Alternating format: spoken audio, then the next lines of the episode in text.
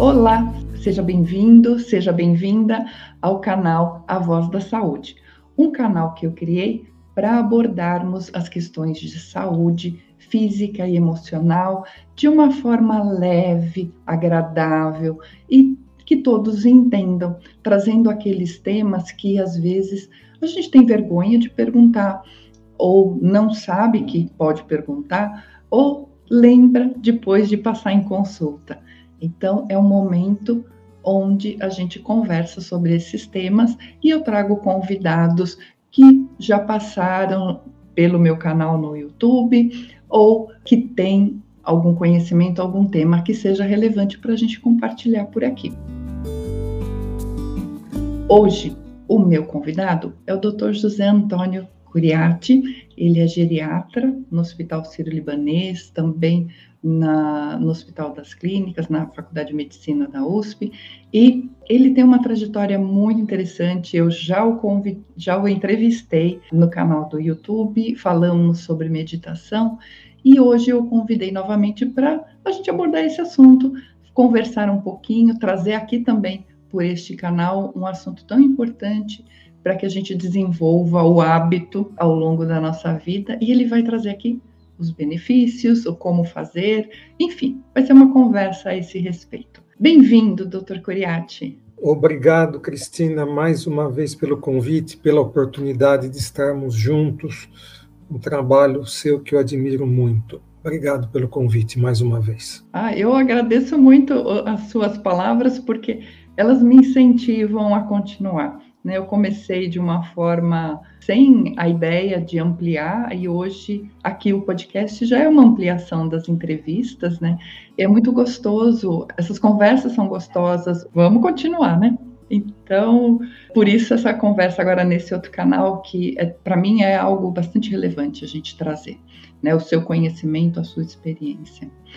Então, eu queria convidá-lo a contar um pouquinho, né? O, como a meditação chegou ou como que a gente pode entender a meditação como um, um instrumento, talvez, não sei se é essa a palavra, uma prática, né? É, é muito interessante que o tempo passa e os problemas do, dos seres humanos continuam os mesmos, né?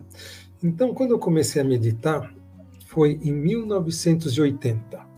Há 41 anos atrás, eu tinha me formado em 1979 Faculdade de Medicina da USP, primeiro ano de residência, é um estresse muito grande, muita dificuldade. O termo hoje seria burnout, bonito. Naquela época não tinha nome, não tinha nada, a gente estava confuso, perdido, ansioso, é, não tinha o suporte que tem hoje da parte psicológica, ia procurar uma terapia coisa de louco, né? Não existia Verdade. tomar algum remédio. Tem os remédios não se comparam com as medicações seguras que tem hoje. Então, de repente, alguém propôs para aliviar aquela ansiedade que estava num nível tal que eu ia desistir da, da residência, né? Então, você vê, que, você vê que não é muita novidade o que a gente passava há 40 anos com o que se passa hoje. A situação é a mesma, né? A época é diferente, mas o sofrimento humano é o mesmo. Então me falaram da meditação transcendental, que na época é a que estava na moda, né? e a que tinha disponível também. Fui lá eu fazer, e o que, que aconteceu? Fiz direitinho, uma técnica simples, 20 minutos duas vezes ao dia, e resolveu o meu problema de ansiedade. Quanto tempo é, é, levou para estudos diários para é, você perceber que começou a fazer diferença. Ah, porque foi às rápido, desiste, foi rápido, né? Foi rápido, porque quando a situação está ruim, né? você tá... Então foi rápido e me chamou muita atenção. Daí, já como médico, praticando, nunca deixei, aprendi inúmeras outras técnicas, evoluí teve todo o entendimento de como funciona, do que é, do que realmente estava acontecendo. Então, hoje eu já tenho uma perspectiva do funcionamento dessas práticas de 42 anos, em diversas linhas e aproveitando um conhecimento científico para entender a fisiologia do que ocorre e como ocorre, do por que ocorre o que, que a gente ganha com isso, né? Mas o começo foi é, é como de todo mundo, por necessidade, por burnout, que é um termo que está na moda. Na moda. Né? Então, foi uma solução naquele momento. E daí, isso se tornou sua prática de vida e depois te despertou também o, o, o, o desejo de entender como isso agia no, no, corpo humano, qual a repercussão, a reverberação no corpo? Sim, como, porque como nessa foi? época, no início da fim da década de 70, início da década de 80, começaram muito delicadamente a publicação de alguns estudos nessa área de meditação, não só da parte da Sociedade Internacional de Meditação, mas o que foi interessante, o Herbert Benson, da Harvard Medical School, Harvard começou a publicar, fim da década de 70 e 80, sobre meditação, sobre fisiologia da meditação. Então, acabei descobrindo que existia, começou a existir publicações a respeito. Né? Para se ter uma ideia, atualmente, com meditação, mindfulness, mind body, nós temos hoje mais de 12, 13 mil publicações sendo que metade nos últimos cinco anos. Então, teve um crescimento exponencial. E hoje nós sabemos como isso funciona, onde que atua no cérebro, onde que atua no corpo e o que, que produz. No meu caso, eu tenho os dois conhecimentos, o conhecimento científico e o conhecimento vivencial e experiencial. E as duas coisas se complementam muito. É importante isso, né? Porque não é só a teoria, né? É a prática sendo aplicada. Eu, desde que é, nós fizemos a nossa primeira entrevista logo ali no comecinho da pandemia, em 2019, se eu não me engano, e eu comecei a, a prestar mais atenção nisso, a Daniele também, do, da Academia do Colibri, também aprendi muito com ela, e eu digo que eu sou uma principiante, mas eu também percebo que traz um benefício muito, muito, muito importante para a gente. Uma coisa interessante, falando da perspectiva de 40 anos, né? O que, que realmente é relevante é importante? Questão número um: por que, que nós buscamos a meditação? Tá, esse é um ponto importante. Quando você começa, como eu comecei, eu não queria nada além de aliviar uma ansiedade e um estresse. Esse é o início.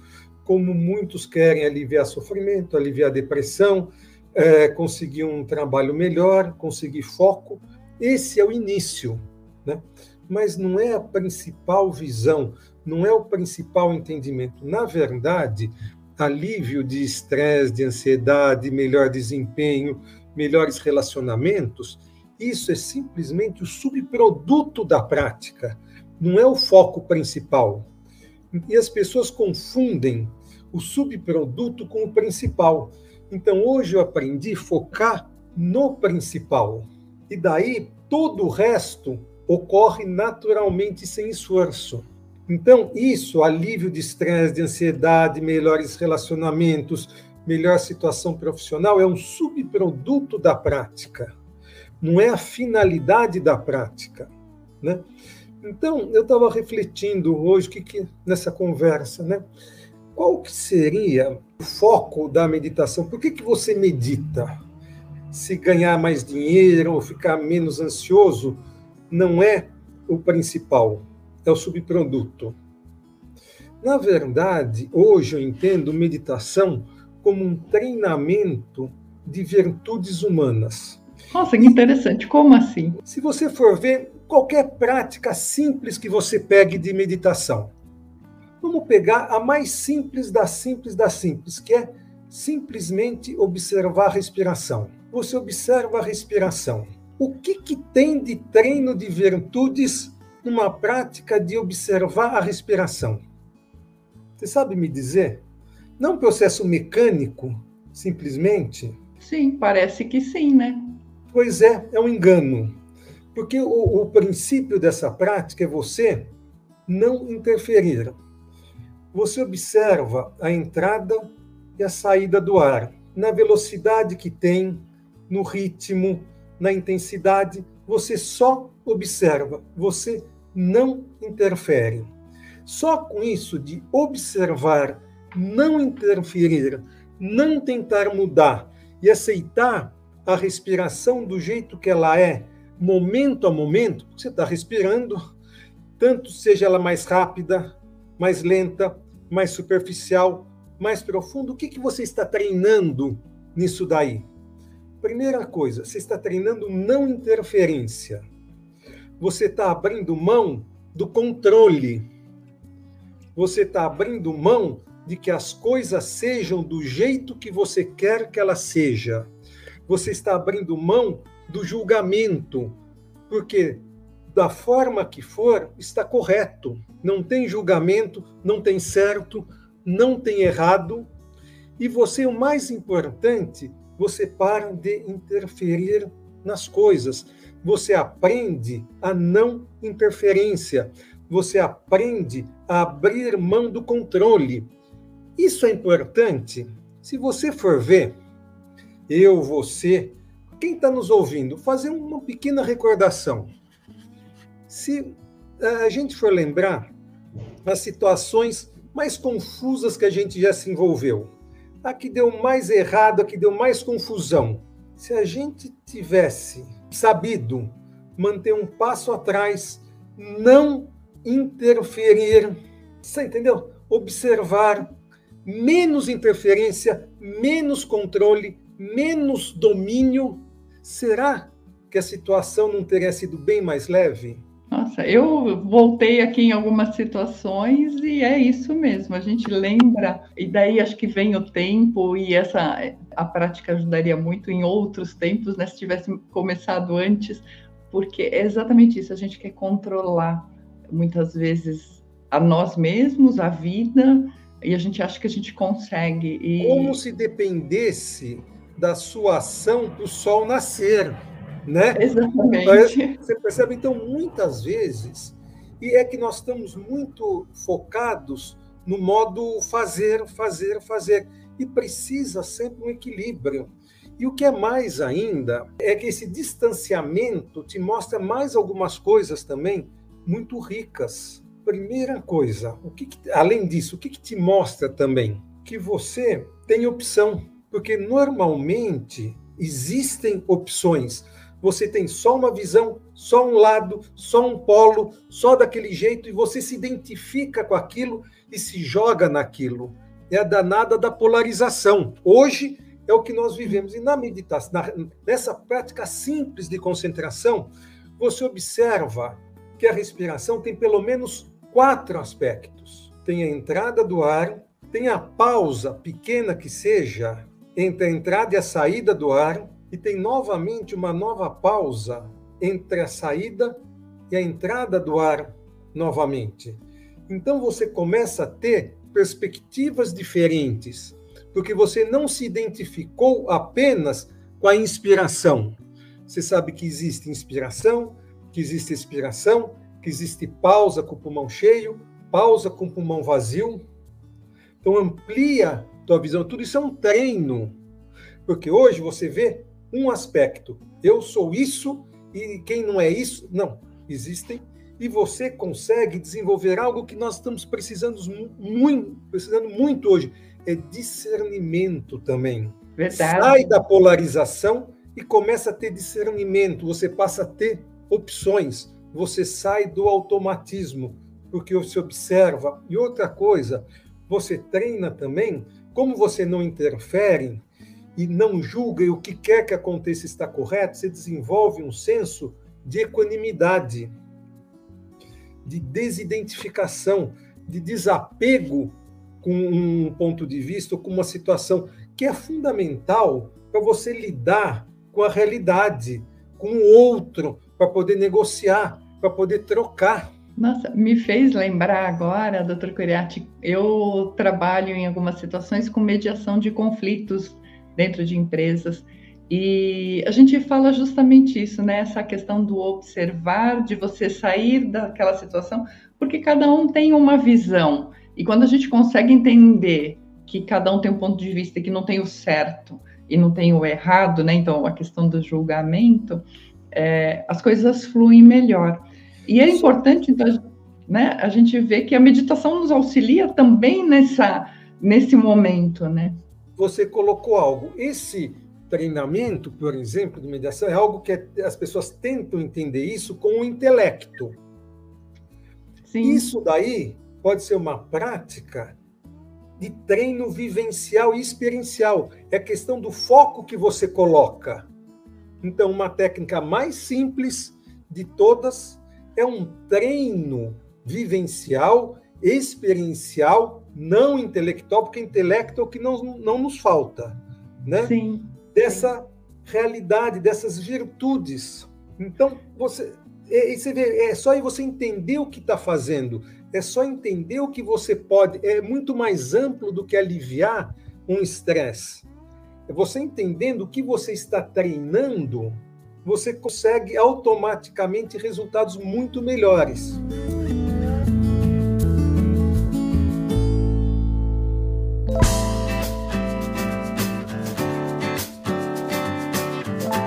Eu acho que essa breve conversa nossa aqui vai ajudar muita gente nessa.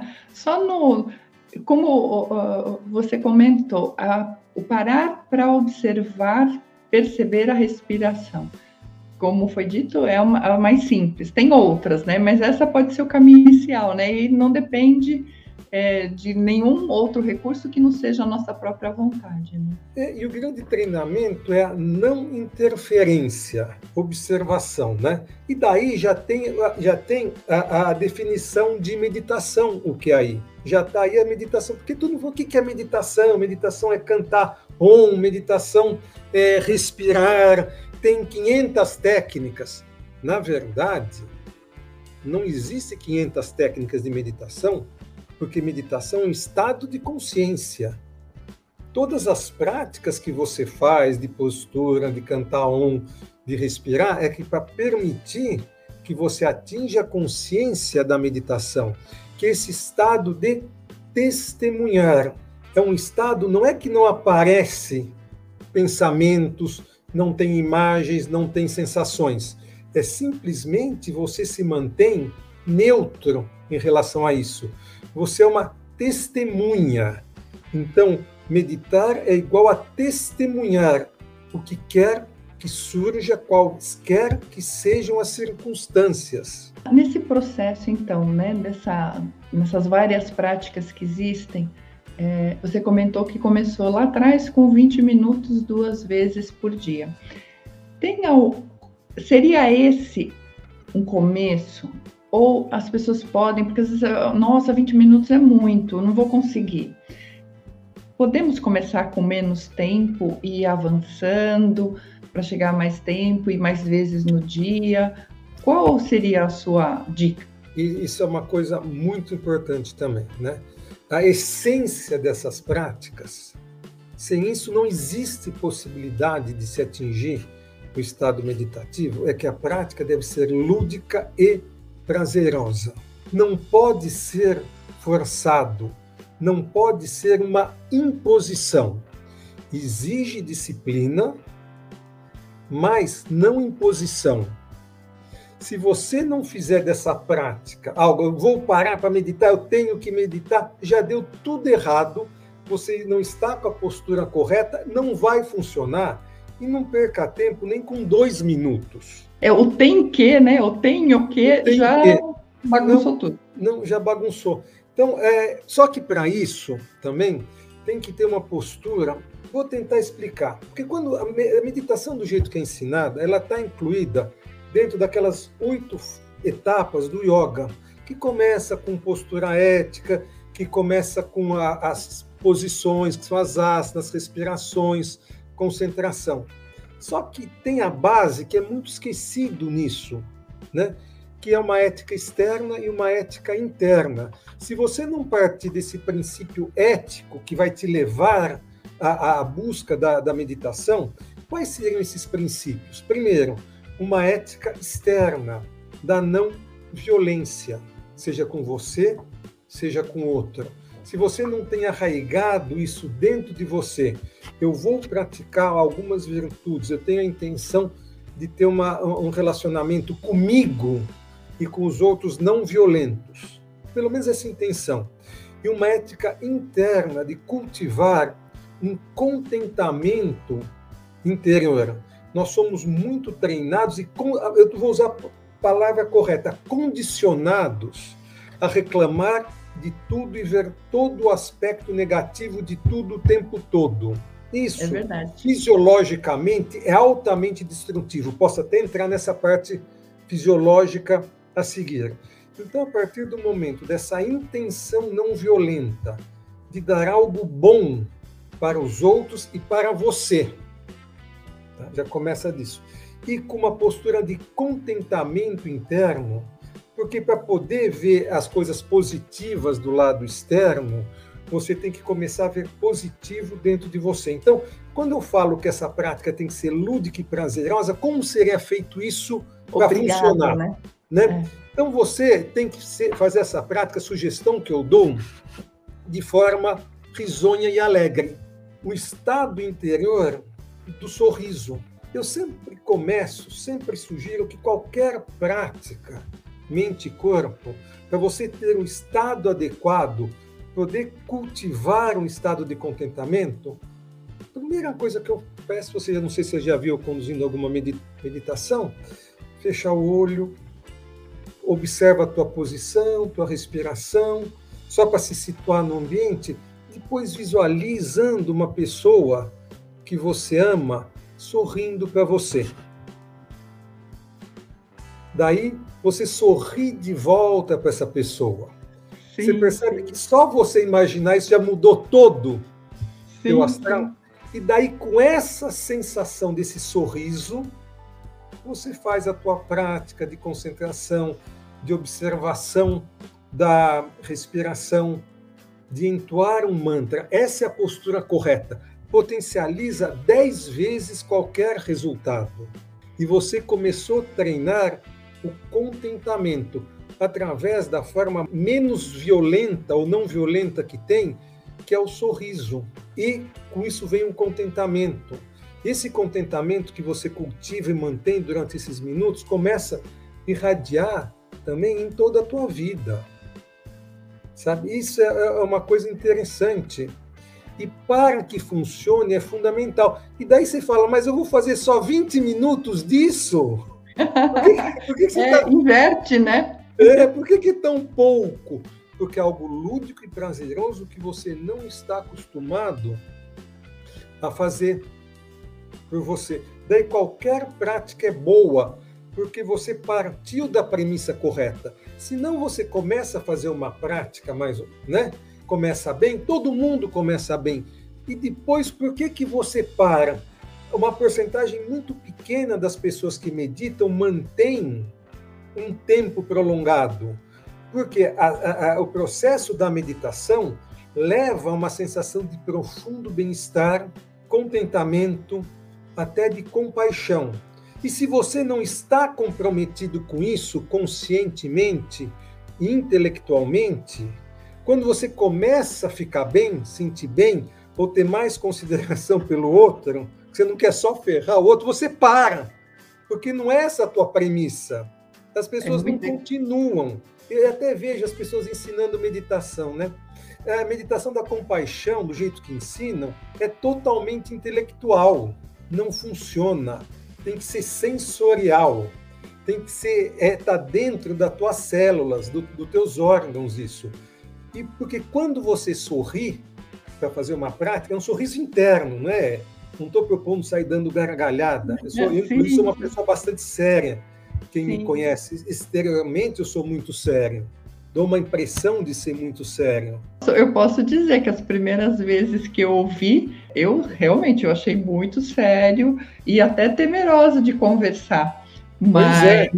hoje eu vejo que é, é, toda essa sua fala, sua experiência, nossa, transmite uma paz e, e, sim, vem um sorriso, a gente recebe um sorriso que não é físico, sim, né? Sim, não, não, não é físico, porque com isso você ultrapassa o intelecto, né? sim. né? Você faz um bypass no intelecto e vai diretamente ao sensorial, ao emocional e ao vivencial. Então, essa é uma base. Eu acho interessante que eu me lembro já de ter, de, de tê-lo escutado em algum momento falar que muitas vezes as pessoas desistem da meditação porque não conseguem lidar com o bem-estar, com o estar bem, né? Porque a gente, como você disse, a gente é condicionado a ver o lado ruim das coisas. Então, quando a gente começa a, a vivenciar uma realidade diferente, opa, às vezes a gente não está preparado para isso, né? Precisa refletir.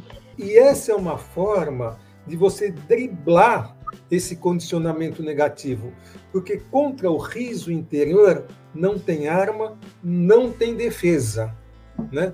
E sempre tem alguém que você ama e que te ame e você vê isso sorrindo, esse sorriso já impregna toda a tua prática.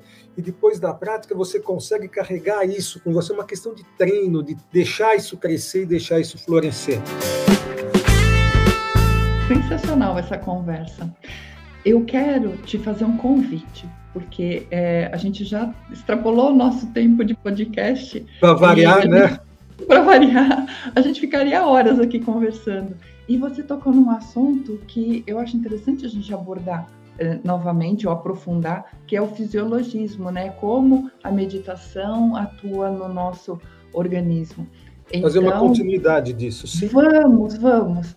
Então, eu quero, nesse momento, agradecer muito essa conversa, porque eu acho que ela já foi muito esclarecedora, vai ajudar muita gente a, se não iniciar, a entender o, o, a essência né, do, que, do que é estar, do, dos, da importância disso. E a gente grava um próximo falando sobre essa repercussão física. Vamos assim? Combinado. Ótimo.